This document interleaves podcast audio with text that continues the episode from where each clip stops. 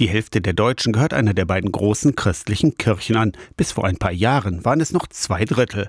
Ursachen für den Rückgang sind der demografische Wandel, das heißt es gibt mehr Sterbefälle als Geburten, zuletzt sind aber auch deutlich mehr Menschen aus der Kirche ausgetreten als in den Jahren zuvor. Skandale spielten beim Austritt zwar eine Rolle, allerdings keine so große, wie viele denken, sagt Petra Angela Ahrens. Die Soziologin hat für das Sozialwissenschaftliche Institut der Evangelischen Kirche in Deutschland die Austritte seit 2018 untersucht. Die meisten sagen, sie hätten das schon länger entschieden.